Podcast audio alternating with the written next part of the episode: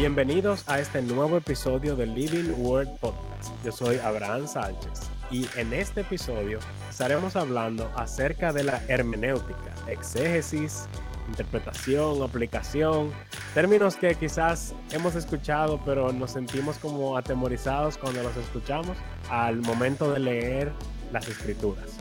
Aquí va.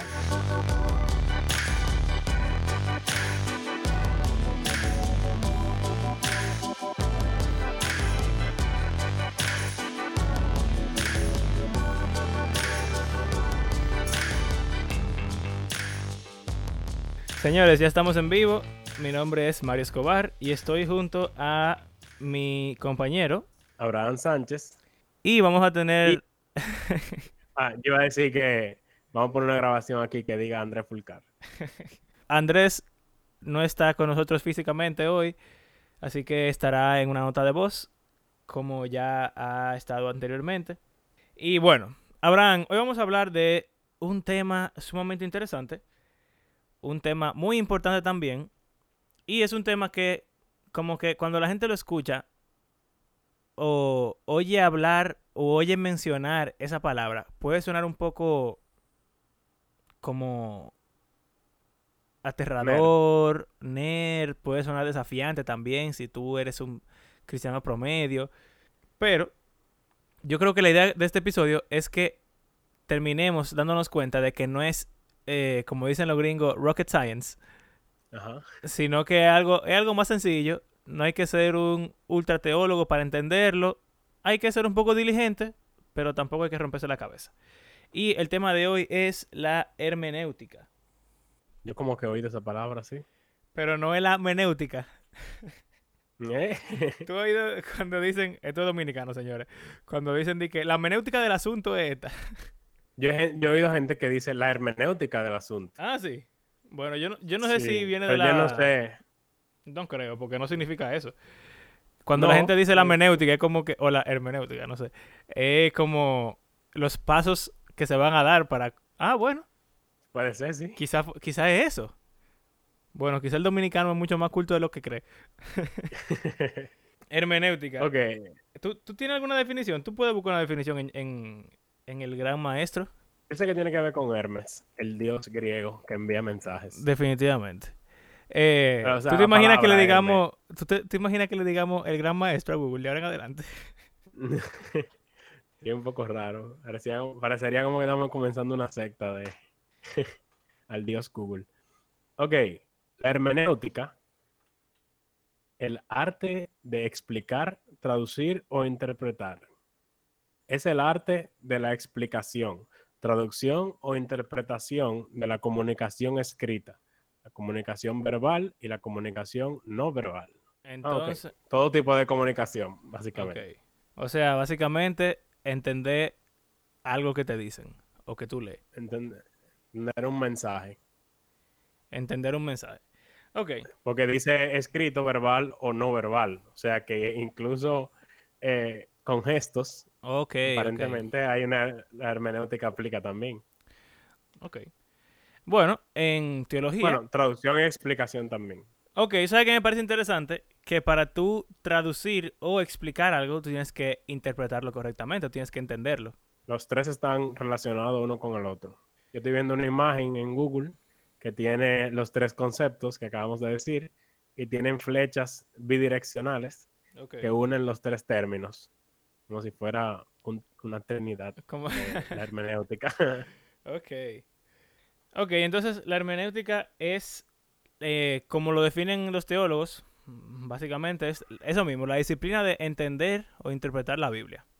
O sea, que la Biblia es básicamente un mensaje y tú quieres entenderlo.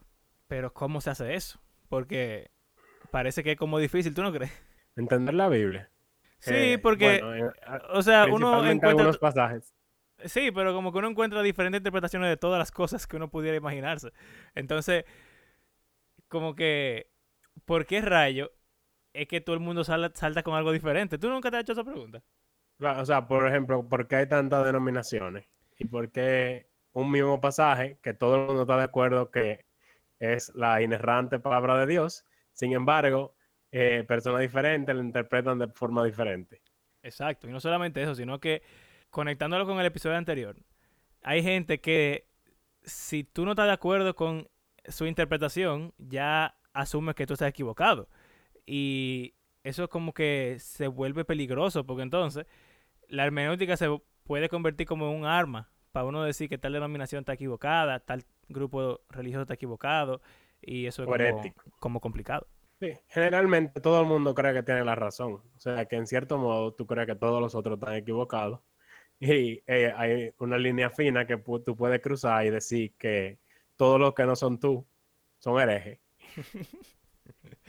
los que sí, es un problema. Eh, sí, yo, o sea, es algo que se ve. Sí, lamentablemente. Bueno, el punto de este episodio es como lograr eh, como cerrar esa brecha y que más cristianos promedios entendamos qué es la hermenéutica y por qué deberíamos ser más abiertos y al mismo tiempo cerrados en cómo interpretamos la Biblia.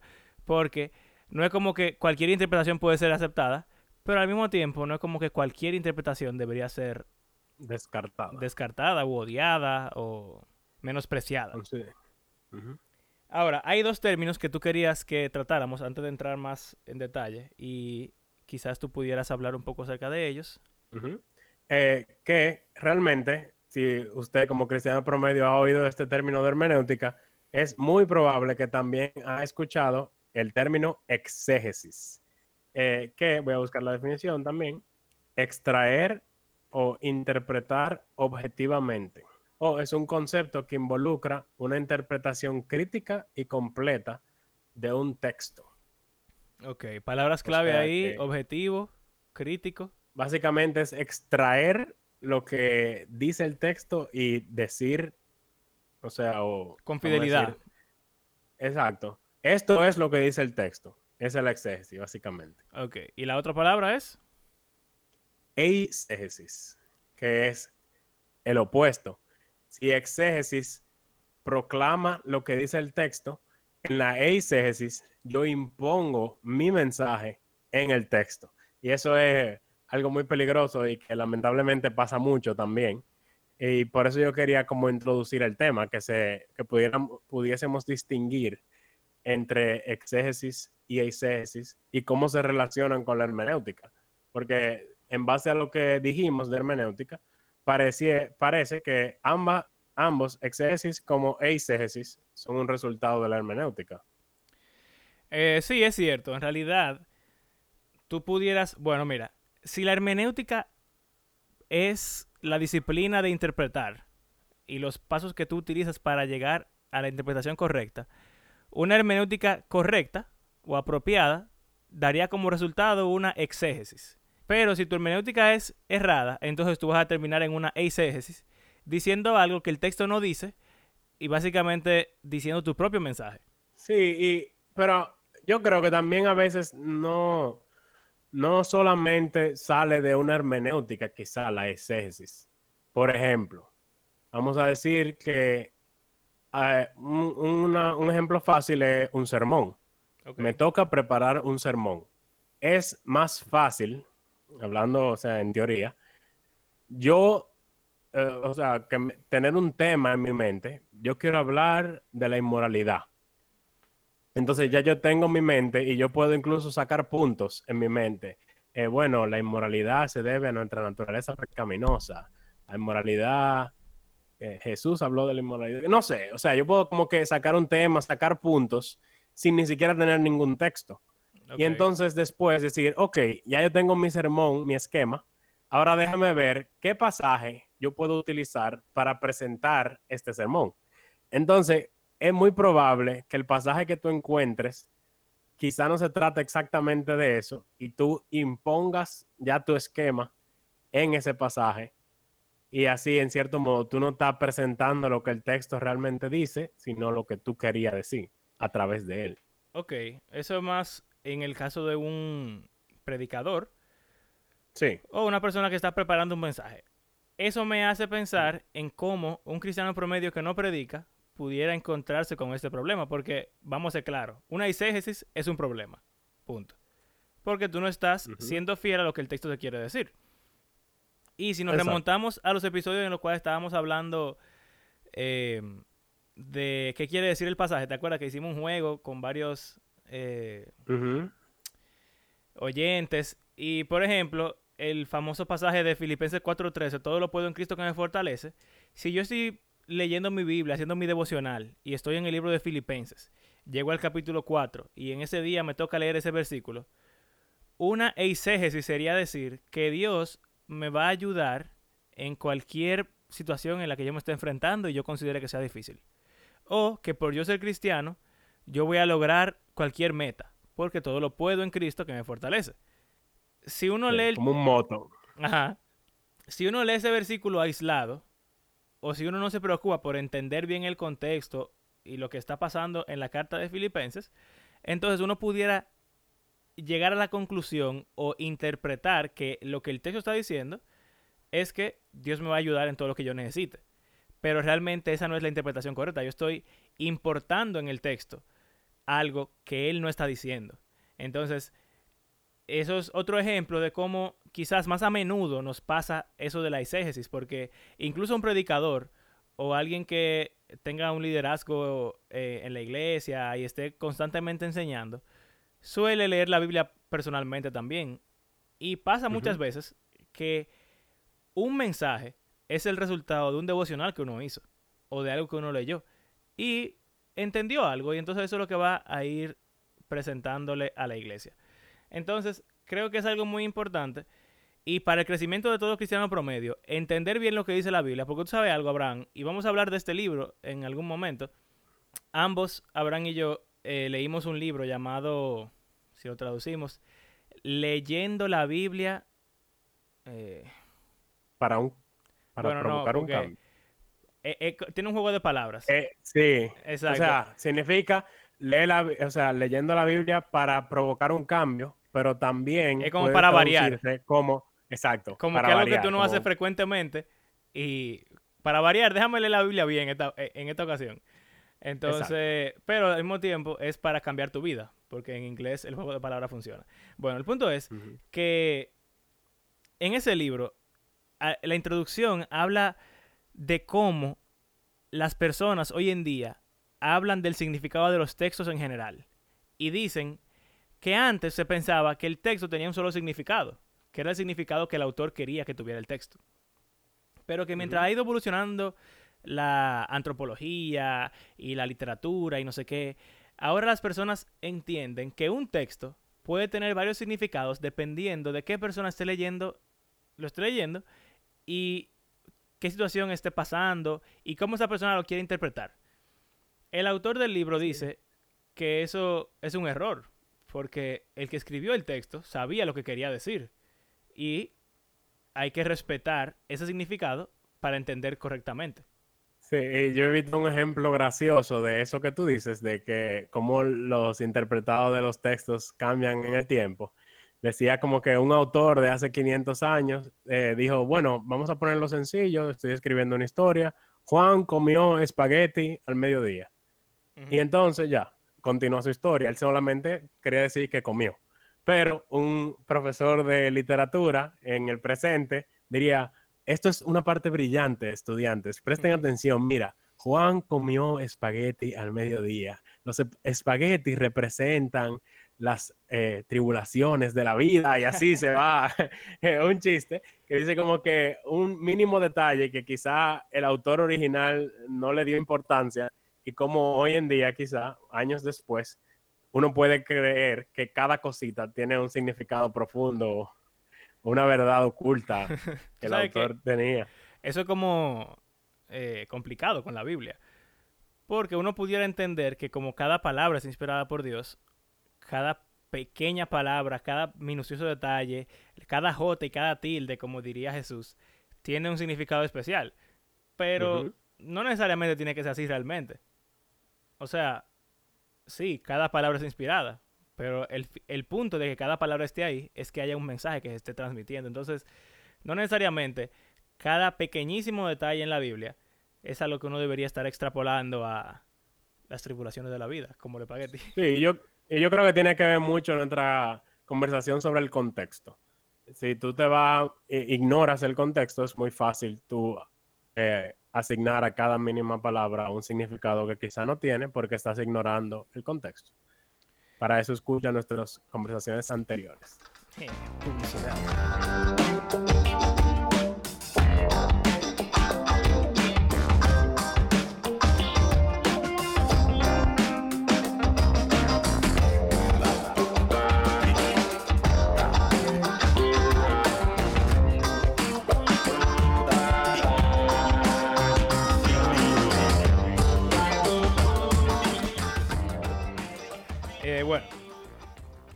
Vamos a hacer como acostumbramos a hacer y vamos a preguntarle a nuestro compañero Andrés cómo se le ha enseñado este tema a lo largo de su vida en la iglesia. Porque en la iglesia generalmente enseñan cómo interpretar la Biblia, sea de una forma formal, en un curso sistemático, o simplemente con uno ver cómo se hace, cómo los pastores predican, cómo dan clases de escuela dominical, eh, cómo hacen estudio bíblico. Uno va consiguiendo ideas y, entendiendo más o menos cómo se interpreta la Biblia. Entonces, queremos saber cuál ha sido la experiencia de Andrés creciendo como un cristiano promedio y seguramente va a reflejar nuestra propia experiencia porque venimos de trasfondos muy similares. Así que, DJ Abraham, por favor, pónganos el audio de Andrés. Aquí va. Sobre la pregunta de cómo nos enseñan a estudiar la Biblia, mi respuesta eh, la dimos en, en uno de nuestros episodios anteriores. Eh, según lo que ya he aprendido, y ustedes ya lo que escuchan el podcast saben de, de dónde lo he aprendido, con la visita de don Andrés la semana, eh, los capítulos anteriores.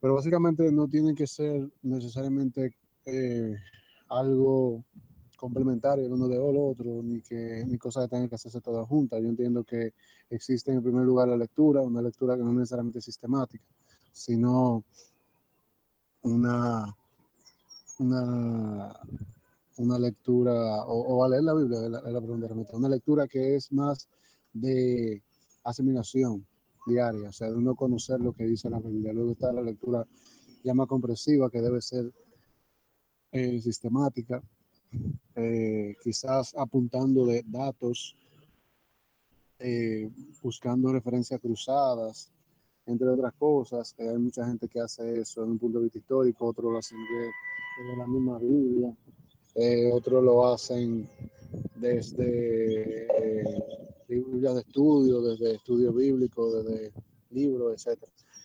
luego está la observación o la lo que no es como observación, es más como meditación y, y, concentrado en el, concentrarse en un tema específico del pasaje. Y luego con eso uno va y, tal vez busca algunos detalles de, del, del, lenguaje original y de y de el contexto histórico, como vimos en la parte del contexto, puede haber contexto histórico, el contexto eh, cultural y todos los otros conceptos, contextos que hablamos en ese episodio, vayan al episodio del contexto.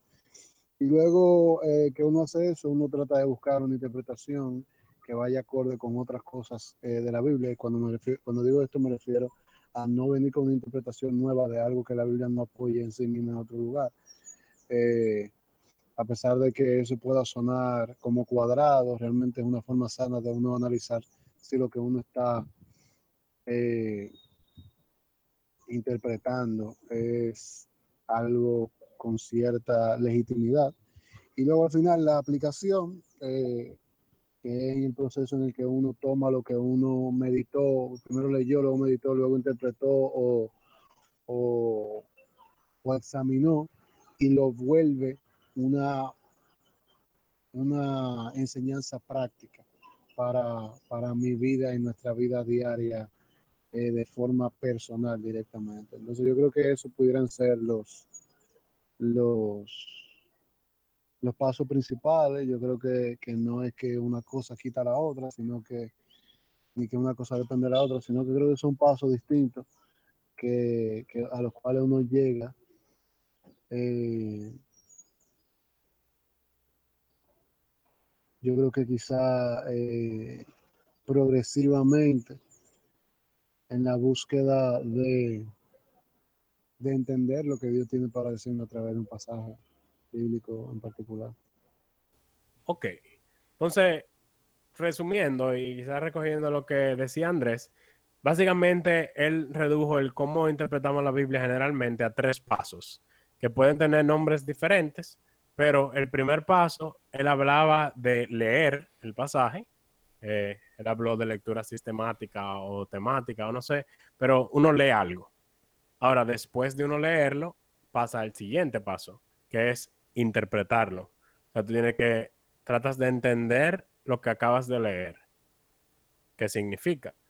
Entonces, en el tercer paso que él hablaba era sobre una aplicación, como que cómo eso que yo leí y que entendí, cómo puedo aplicar eso a mi vida. Mira, en mi iglesia están dando un taller acerca de cómo interpretar la Biblia correctamente. Y se llama, es como, ¿cómo lo explico? El, el, maestro está dando un método llamado el método inductivo. Y el método inductivo es exactamente eso que Andrés está hablando y que tú acabas de resumir. Son tres pasos.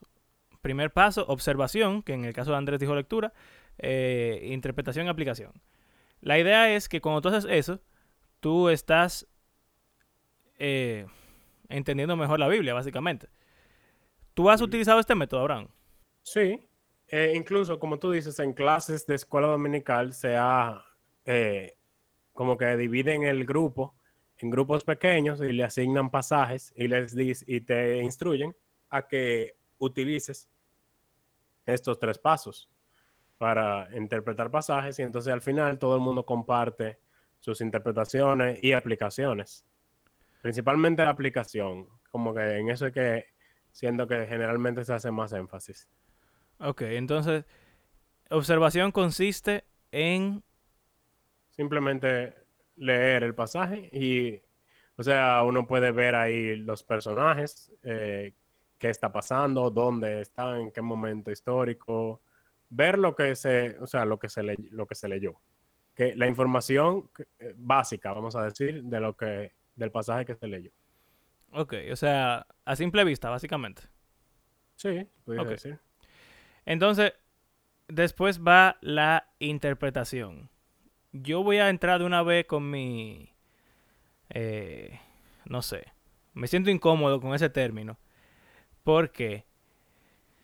Porque muchas veces yo siento que entre observación e interpretación hay una brecha tan grande que alguien, y usamos este ejemplo muchas veces, tú lees en Isaías que habla de este rey que se cree la gran cosa, ajá, que se exalta y llega al trono de Dios y que quiere tomar su lugar y no sé qué, entonces Dios lo, lo expulsa del cielo, lo lanza a la tierra y ahí es su destrucción. Pero está hablando del rey de Babilonia, si tú lees el contexto. Pero la interpretación entonces es Satanás, el diablo. Eh, sí. Y yo pienso como que, wow, pero ¿cómo de una observación simple tú llegas a una interpretación en la cual tú te inventas un personaje nuevo que no estaba eh, en la lectura? Entonces... Y lo, lo mismo pasa en Ezequiel, que está hablando del rey de Tiro, y también se dice que eh, o sea, en la interpretación se dicen, obviamente no está hablando del rey de Tiro, sino sobre Satanás. Exacto, y pudiéramos hablar de diferentes, eh, no sé, ideas o doctrinas o interpretaciones que te toman un versículo y te dicen claramente esto está hablando de tal cosa, pero honestamente yo siento como que hay, una brecha demasiado grande. Eh, sin embargo, no estoy diciendo que sea un mal un mal método, sino que yo siento como que si uno agregara un paso adicional, uno pudiera sacar como un mejor provecho, porque tú pudieras llegar a una buena conclusión. Si tu observación es muy buena y después tú interpretas muy apegado a lo que tú estás observando, pues entonces no va a haber ningún problema. Pero siento que ese no es el caso. Pero nada. Aplicación. ¿Qué, qué tú crees de ese, de ese paso? ¿Qué yo tengo que hacer hoy, ahora, con eso que acabo de leer? básicamente. O sea, generalmente así es como lo entiendo, como que qué debo hacer con mi vida, qué debo cambiar, qué debo comenzar a hacer, em, qué me, o sea, en base a lo que leí en el pasaje, tengo que sacar una enseñanza. Eh, se usa mucho la frasecita, ¿qué tiene Dios para mí hoy? Y esa es la parte a la que se conecta, la aplicación. ¿Cuál es la aplicación? Y generalmente la parte a la que las personas le prestan más atención, en la parte en la que la gente llora y se da se arrepiente, pide perdón al Señor, eh, hace promesas de cambios que va a lograr, es cuando los pastores eh, hablan de la parte de, aplicación o, o en sus devocionales también. O sea, que si yo te leo lo siguiente, dime cuál es la aplicación que tú le vas a sacar esto. Hay un mal que he visto en esta vida y que abunda entre los hombres. A algunos Dios les da abundancia, riquezas y honores, y no les falta nada que pudieran desear. Pero es a otros a quienes les concede disfrutar de todo ello. Eso es absurdo y un mal terrible. Eh, yo sé que estamos en Eclesiastés y él está haciendo un contraste entre aquello que le va bien, o sea, él está hablando de la realidad. Sí. Hay gente que le va bien, hay gente que le va mal. Y básicamente esa es mi interpretación. Bueno, O sea, pero leíste. déjame agregarte una cosa. Dice aquí que a esta persona le va bien, pero él no lo disfruta, sino que lo disfruta otra gente porque se muere. Ah, ok. Y que eso es malo porque tú trabajaste en balde, básicamente. Bueno. ¿Cómo se interpretaría ese pasaje? No, no, ya, ya lo interpretamos, ya dijimos como que lo que Ah, quiere sí. decir. Es cómo tú lo aplicarías a tu ¿Cómo vida. se entonces. aplica? Oh, yo debo estar conforme, ya sea que tenga mucho o que tenga poco. Si tengo mucho, al final lo van a disfrutar otros. Y si tengo poco, tengo que disfrutar con lo que tengo. Entonces, debo estar contento cualquiera que sea mi situación. no sé. Ok, eso no está mal, en realidad. Pero ahí tú tuviste que coger un chin de proverbios y de otro lado para De sacar esa... Sí. Bueno, de Filipenses 4.13. Tú Ajá. sacaste de ahí.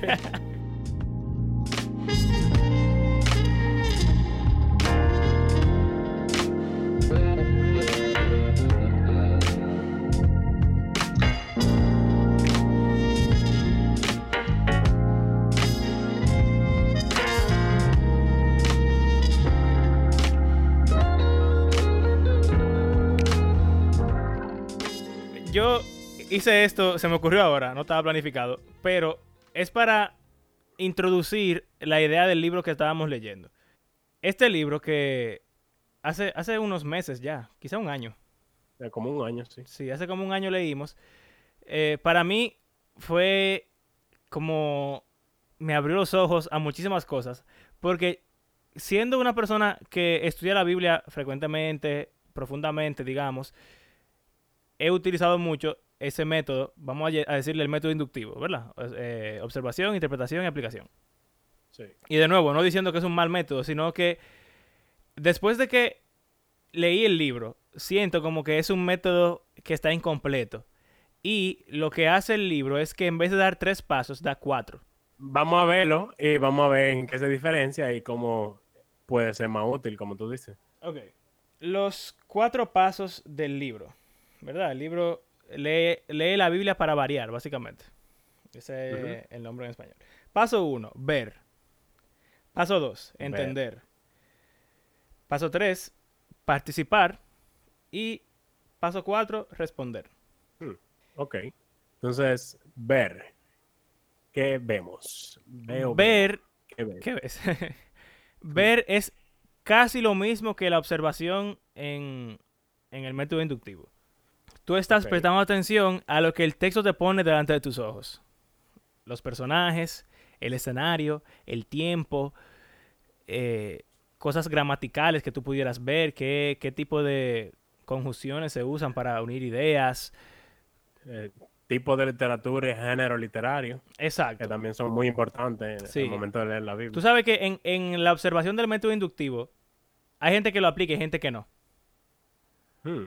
Eh, o, o quizá no que lo aplica, pero uno pudiera darle, alguien que enseña el método, pudiera darle más importancia o menos Y yo siento que O como sea, me lo han enseñado, de- no...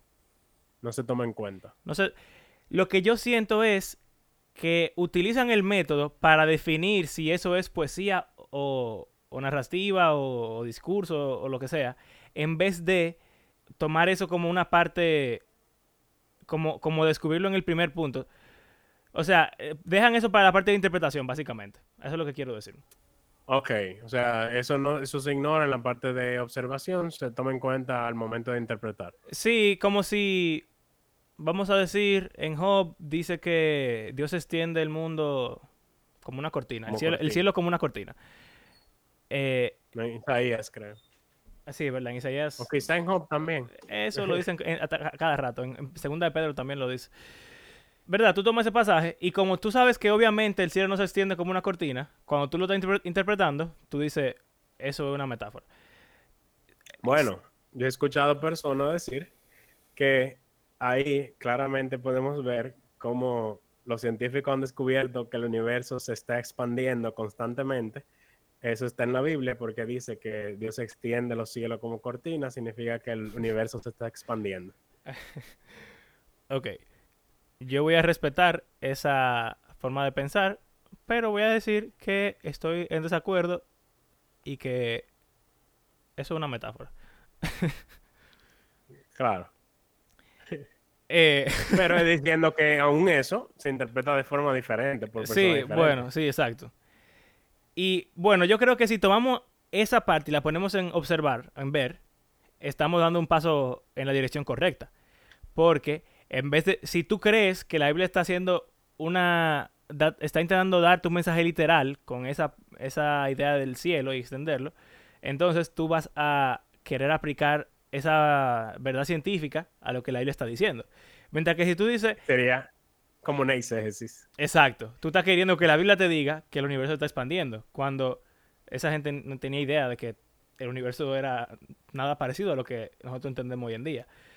O sea que ahí uno puede ver incluso cómo nuestras ideas se van agregando al texto, sin uno darse cuenta ni siquiera. Si uno estudia un poco y dice, bueno, mira, esta sección es, una, es un poema, entonces ya uno pudiera eh, olvidarse de esa parte y, e ir a lo próximo. Así que, bueno, eso es ver. Prestar atención a todo lo que el texto te está diciendo. Estilo literario, personajes, eh, ambiente, Contexto. tiempo, contexto histórico, bueno. Sí, también. Todo eso tú lo ves. Mm. Entender. Ok. Entonces ahora yo utilizo todo lo que leí y trato de entenderlo. ¿Qué, qué se hace entender? Tú... Es básicamente lectura comprensiva. Por eso digo que estos puntos se, se mezclan y se conectan uno con otro. Porque muchas veces cuando uno ve, uno está entendiendo automáticamente. Pero hay veces que es un poco complicado y uno tiene que hacer un esfuerzo mayor para, para poder entender. Pero ya hicimos este ejercicio antes de empezar a grabar. Vamos a tomar el ejemplo del pasaje en Mateo, eh, en el que Jesús dice que Dios cuida de los discípulos, así como cuida de las plantas y de las flores. Eh, por más que ustedes se afanen, no pueden agregar un codo a su estatura, no se afanen por la ropa, porque así como las flores, como tú decías, no tejen ni, ni hilan, y ni Salomón se vistió como ellas. Entonces dice, eh, no hará él mucho más por ustedes, hombres de poca fe. O sea que no se preocupen diciendo qué comeremos o qué beberemos o con qué nos vestiremos, porque el Padre Celestial sabe que ustedes necesitan todas estas cosas, sino que busquen primero su reino y su justicia, y todas estas cosas les serán añadidas. Exacto. Si vamos, si nos devolvemos un poco a la parte de ver, podemos darnos cuenta que ahí está haciendo comparaciones entre objetos o seres no humanos y los, los seres humanos. Eh, un caso específico que quiero resaltar es cuando dice lo de las flores, que las compara con el rey Salomón. El rey Salomón era considerado el personaje más espléndido de todo el pueblo de Israel, el ser más rico, con mejor ropa, con todo, ¿verdad? Y él está diciendo que las flores se visten con más hermosura que el rey Salomón. Esto es una es un- una figura literaria de comparación y la idea es hacer una, una hipérbole, dici- diciendo como que las flores están a otro nivel. Y cuando tú ves todo eso, tú, yo siento que es muy difícil no entenderlo. O sea, ¿qué es lo que está diciendo eso? Básicamente, Claro. Dios cuida de la creación y los humanos son más importantes que la creación. Por lo tanto, Dios cuida de los humanos aún más. Los discípulos que están oyendo esto son humanos. Por lo tanto, Dios los va a cuidar a ellos. Así que ellos no deberían estar ansiosos o afanados. Y uno pudiese incluso agregar el contexto de que los discípulos, como dicen otros pasajes, dejaron todo para seguir a Jesús. Entonces es eh, como algo normal de que alguien que dejó su trabajo, dejó su familia, dejó todo, eh, se preocupe por cómo se va a sostener, cómo va a tener ropa, de qué van a beber. O sea, son preocupaciones normales que esas personas que, con quien Jesús estaba hablando iba a tener. Exacto. Entonces, ahí estamos viendo los dos primeros pasos. Ya tuviste todos esos detalles del contexto y esas cosas. Entonces, tú entendiste. Jesús le está diciendo a esta gente que no se preocupen porque Dios cuida del mundo y Él lo va a cuidar a ellos. ¿Verdad? Ok. Eso es lectura comprensiva. Un ejercicio que todos los seres humanos hacen cuando leen o escuchan algo. Eso es hermenéutica. Interpretar algo que te están diciendo.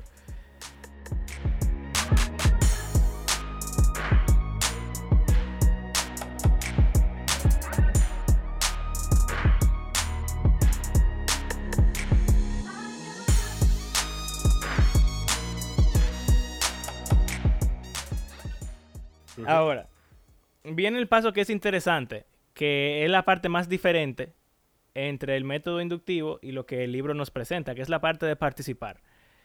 Eh, en el libro, en inglés, se llama sharing este paso, que se traduce literalmente como compartir. Pero yo lo traduje como participar porque creo que se entiende un poco mejor en la idea. Básicamente lo siguiente. Jesús estaba compartiendo un mensaje con los discípulos en ese momento. Él no está hablando conmigo ni contigo, Abraham. Entonces, si yo quiero entender lo que Jesús estaba diciendo a ellos, yo tengo que participar en ese significado. Yo tengo, es como si yo me eh, agregara a la conversación que están teniendo para yo poder entenderla mejor. ¿Ok? Y por eso O sea, yo digo... Como tú eh, entrar al mundo de la audiencia original. Exactamente. Es como viajar en el tiempo y ponerte junto a los discípulos para tú entender exactamente qué es lo que está pasando. Un ejemplo que me parece muy útil de un hermano de mi iglesia dice que si alguien lee su diario, en algún momento diría, me estoy comiendo un cable. Es una expresión muy dominicana para decir que uno no tiene mucho dinero y que no tiene ni con qué comer. Pero quizás un español que encuentre eso en 100 años pudiera asumir que él se estaba comiendo un cable literalmente. Exacto. Y si, si nos ponemos eh, sumamente rígidos con esto de ver y entender, tú lo que estás viendo es, me comí un cable o me estoy comiendo un cable. Así que, que yo entiendo que él ingirió un alambre. tú pudieras hacer un buen trabajo, entre comillas, pero entender mal el significado. Entonces, esta parte de participar te devuelve al contexto y te hace hacer un poco más la tarea de investigar en qué situación, cuál era la vida, cuál era el contexto en el cual se estaba diciendo esto y por qué se está diciendo. Y no solamente eso, sino con qué propósito Jesús estaba diciéndolo, porque como tú dijiste, los discípulos dejaron todo.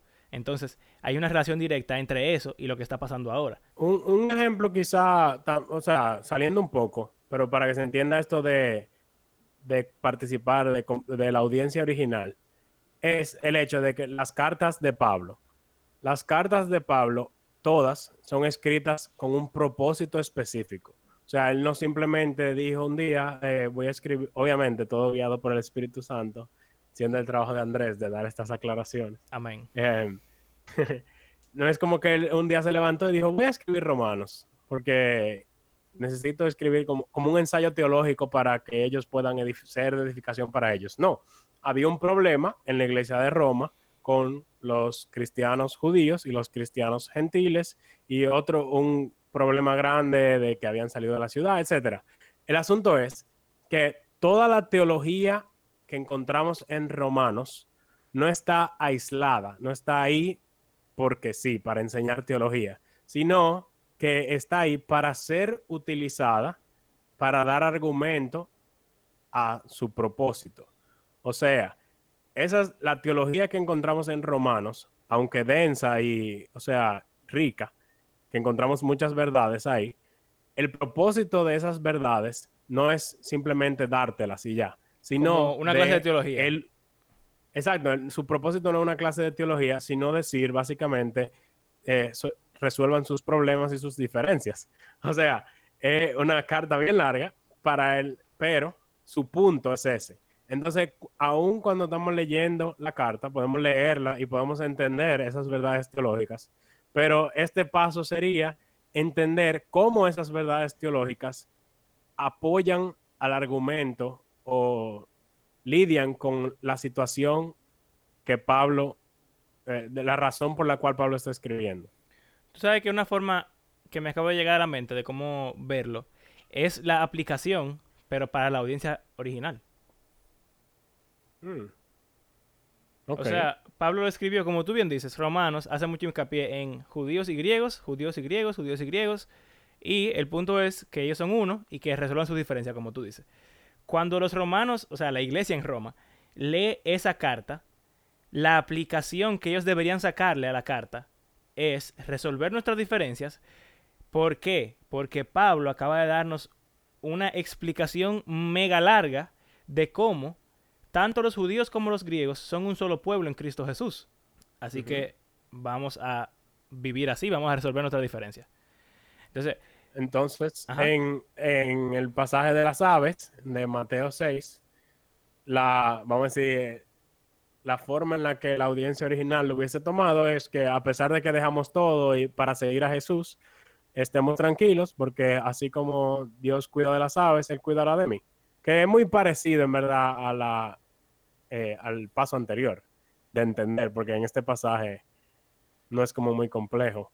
Sí, claro, depende del pasaje, de la longitud también, porque si tú quieres leer un versículo, tú pudieras hacer este, este método. Pero, tú sabes, volvemos a eso de leer la Biblia en, en porciones largas. Si tú quieres entender mejor lo que está pasando, tienes que leer un poco más para saber la conversación completa que está, se está teniendo.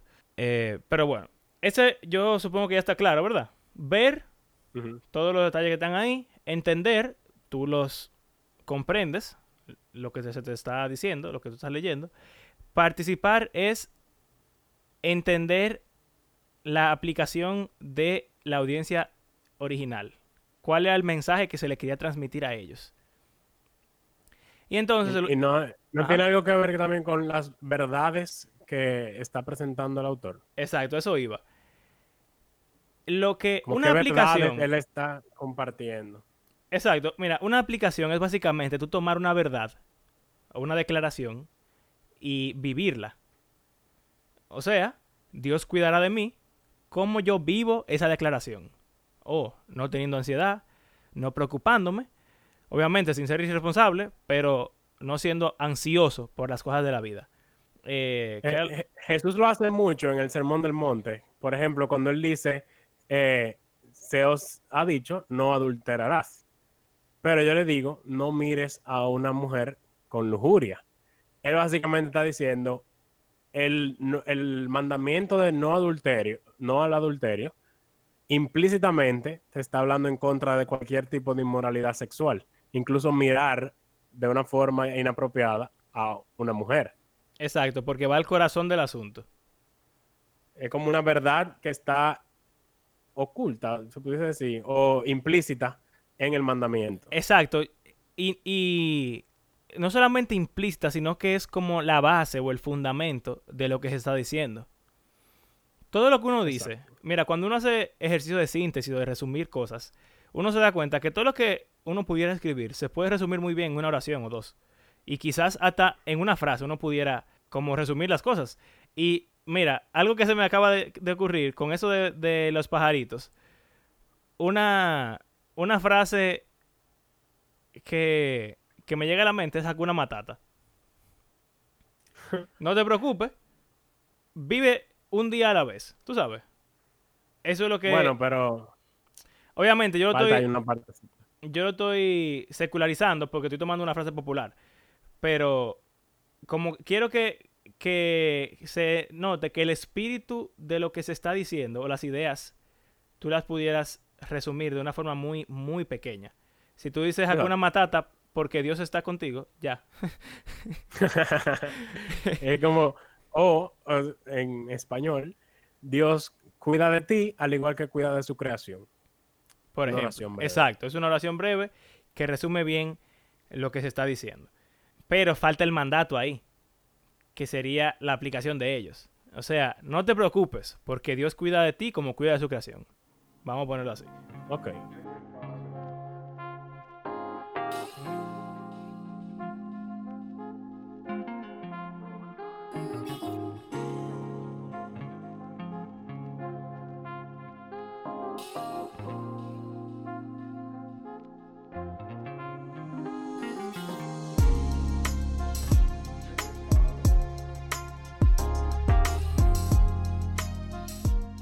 Ahora, Entonces, ¿cuál es el último paso? el último paso es traerlo a mi vida, que sería como similar a la, a la aplicación, pero de nuevo nota que ya vimos una clase de aplicación en el paso anterior. Esa fue la aplicación de ellos, la audiencia original. Ahora vamos a ver cómo yo aplico la aplicación de ellos. Ok. Entonces, si Dios cuida de su creación, perdón, si Dios cuida de sus hijos, tanto o más que como Él cuida de su creación, significa que Él cuida de mí de esa forma. Y si Jesús le dice a los discípulos que ellos no deben afanarse o estar ansiosos por esa verdad, entonces yo debería no afanarme ni estar ansioso por esa misma verdad. Ok.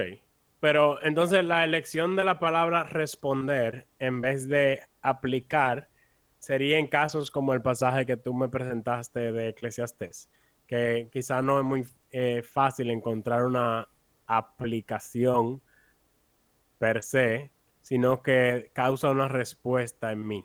Exacto. ¿Cuál es la respuesta? Yo te lo voy a leer otra vez. Dime qué respuesta causa en ti este pasaje. Yo voy a hacer los tres pasos anteriores. Y tú me vas a decir la respuesta, ¿ok? Ok. Hay un mal que he visto en esta vida y que abunda entre los hombres. A algunos Dios les da abundancia, riquezas y honores, y no les falta nada que pudieran desear. Pero es a otros a quienes les concede disfrutar de todo ello. Esto es absurdo y un mal terrible. Básicamente ahí está diciendo que hay un mal que los humanos comparten, y es tener riquezas, pero no poder disfrutarlas, sino que otra persona lo disfruta por ti. Esto es malo, es terrible. La aplicación para la persona original es básicamente dejarle claro que la vida es injusta e impredecible y que a veces es mala. Eso es básicamente el punto de esta parte del libro de Eclesiastes. ¿Cómo tú Ok, respondes? a eso? entonces, una forma de responder a esa verdad es como reconocer lo, o sea, como lo, lo poco que somos. Como que uno trabaja su vida entera y al final no le aprovecha. O sea que una forma de responder es como yo saber y decir, wow, realmente nuestras vidas no son la gran cosa como a veces nosotros no creemos que somos. Eh, y eso, en cierto modo, me lleva como a la humildad también Exactamente. de, de que no, o sea, si, no, si somos polvo y si nuestra riqueza y nuestro esfuerzo al final es otro que lo aprovecha, eh, yo debería afanarme menos por hacerme rico, por ejemplo, y sino que disfrutar más como del día a día. Obviamente, eh, quizás no es muy bíblica, la, pero el libro de Eclesiastes es como muy realista. Sí, el libro de Eclesiastes es bien raro. Pero realmente nada de lo que tú dijiste está fuera de la Biblia. O sea, Dios Claro. nos manda a disfrutar de lo que Él nos da, a vivir la vida día a día, en ese pasaje de Mateo, de hecho. Y nos dice que seamos humildes. Eh, hay un salmo que dice, ayúdanos a contar nuestros días, eh, enséñanos a contar nuestros días para agregar eh, a nuestro corazón sabiduría. O sea que tú no dijiste nada que no sea bíblico. quizás tú no lo dijiste de una forma que un pastor lo diría. Exacto, no, no incluía a Jesús o a Dios en. Pero nota la diferencia entre lo que tú acabas de decir como tu respuesta al pasaje y lo que tú dijiste anteriormente con la aplicación. Cuando tú hablaste de la aplicación, tú dijiste como que no importa el bien o el mal o la riqueza o la pobreza, tú debes estar conforme y darle gracias a Dios por eso. Eso no es incorrecto. No, ha parecido. Pero nota que tú nunca mencionaste la palabra humildad en eso. Y la respuesta que crea el libro de Eclesiastés como, como libro es la humildad en el ser humano. Y esto no fue planeado ni siquiera. Y en realidad hay una diferencia muy grande. Cuando tú hablas de responder, tú no estás pensando necesariamente en cómo tú vas a vivir tu día a día. eh, quizás ¿Qué tiene en- Dios para mí hoy? ¿Qué tiene Dios para mí hoy? O mira, por ejemplo, en eso de, de estar agradecido, yo lo, lo oí como una oración, como que tengo que orar y darle gracias a Dios, no importa lo que, lo que me esté pasando. Eso es lo práctico que tú harías, lo cual está bien. Pero Sí. la respuesta de la humildad no es algo que tú haces, no es una práctica que tú puedes hacer en un momento justo después de leer este pasaje, sino que tú tienes que entiendo. reflexionar y decir, oye, yo tengo que vivir eh, consciente de que el humano es un ser pequeño, que Dios es un ser grande y que la vida es algo... eh, Polvo. Sí, Neblina, es polvo. Es, hay una palabra que lo, lo define muy bien. Es impredecible. Sí. Cuando tú vives y cuando tú reflexionas en eso, entonces eso cambia progresivamente la forma en la que tú vives la vida. Y yo siento que ese provecho no te lo da simplemente decir cuál es la aplicación. Porque una aplicación es como un mandato que tú tienes que ir a hacer. Y eso resuelve todo cuando tú lees la Biblia. Pero la Biblia no está diseñada solamente para que nosotros vayamos a hacer cosas. Es una gran parte. Pero también está diseñada para cambiar la forma en la que pensamos y vemos el mundo. Y eso es una Y, grandísima y parte. y también como vemos a Dios, que quizá en una aplicación, como está tan enfocada en mí, quizá nunca incluyen, o bueno, no voy a generalizarlo así, pero son más centradas en nosotros mismos. Pero la respuesta puede estar más eh, centrada en Dios. Por ejemplo, em, en un salmo de alabanza, la aplicación tú puedes concluir que sea, eh, debo vamos a cantar, vamos a alabar al Señor. Vamos. Pero una también. respuesta, una respuesta puede ser ver lo grande y lo grandioso que es Dios, que es un poco diferente. O sea, el, el ver y reconocer lo grande que es Dios te lleva a alabar y a cantar.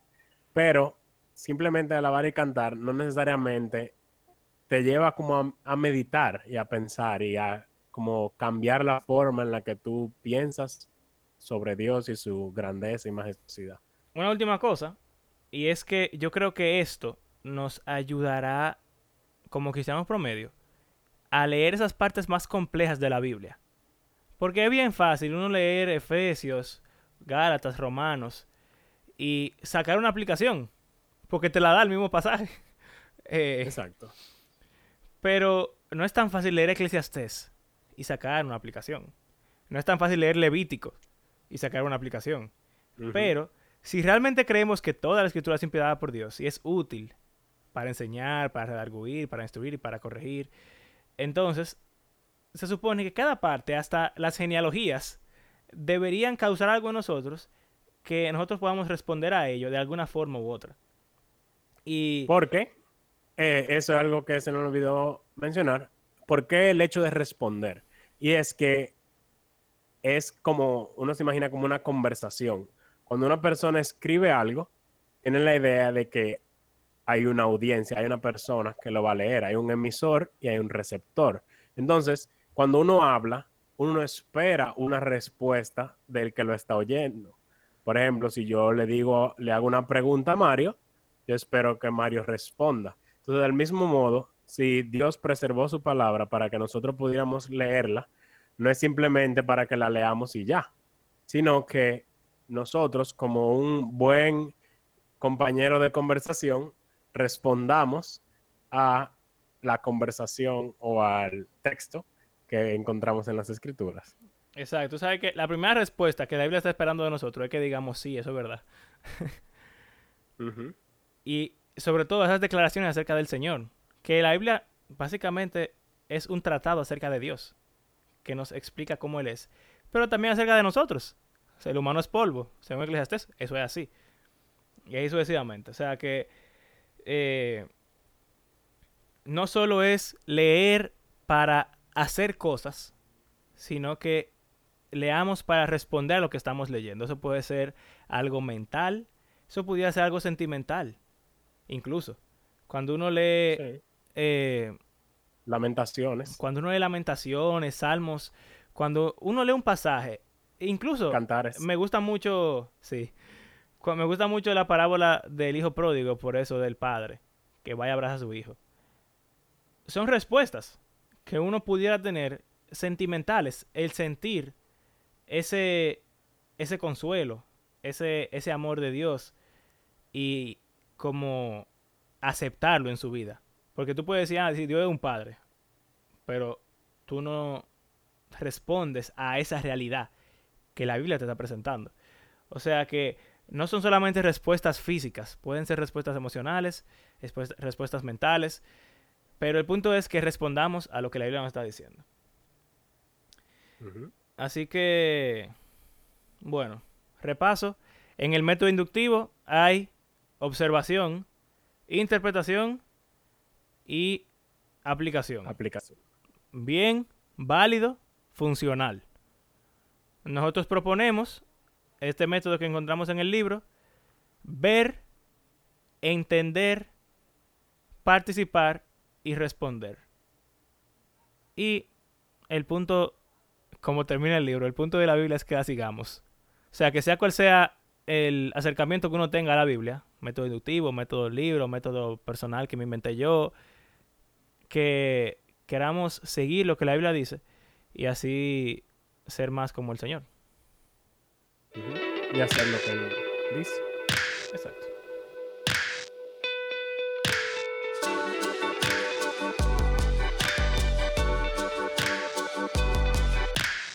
Gracias por acompañarnos en este episodio. ¿Alguna vez te has preguntado para qué leer el Antiguo Testamento? Si ya conocemos a Jesús en los Evangelios y en las cartas se nos explica cómo debemos vivir acorde a la realidad de la muerte y resurrección de Jesús, ¿para qué leerlo? De eso hablaremos la próxima semana. Creemos que la Biblia es un libro que está vivo y que tiene el poder para cambiar la vida de sus lectores y de transformar el mundo. Si disfrutan del podcast, compártanlo en las redes. Si quieren apoyarnos económicamente, pueden hacerlo a través de nuestras plataformas de PayPal o Patreon. Gracias por hacer este podcast parte de su rutina semanal. Hasta la próxima.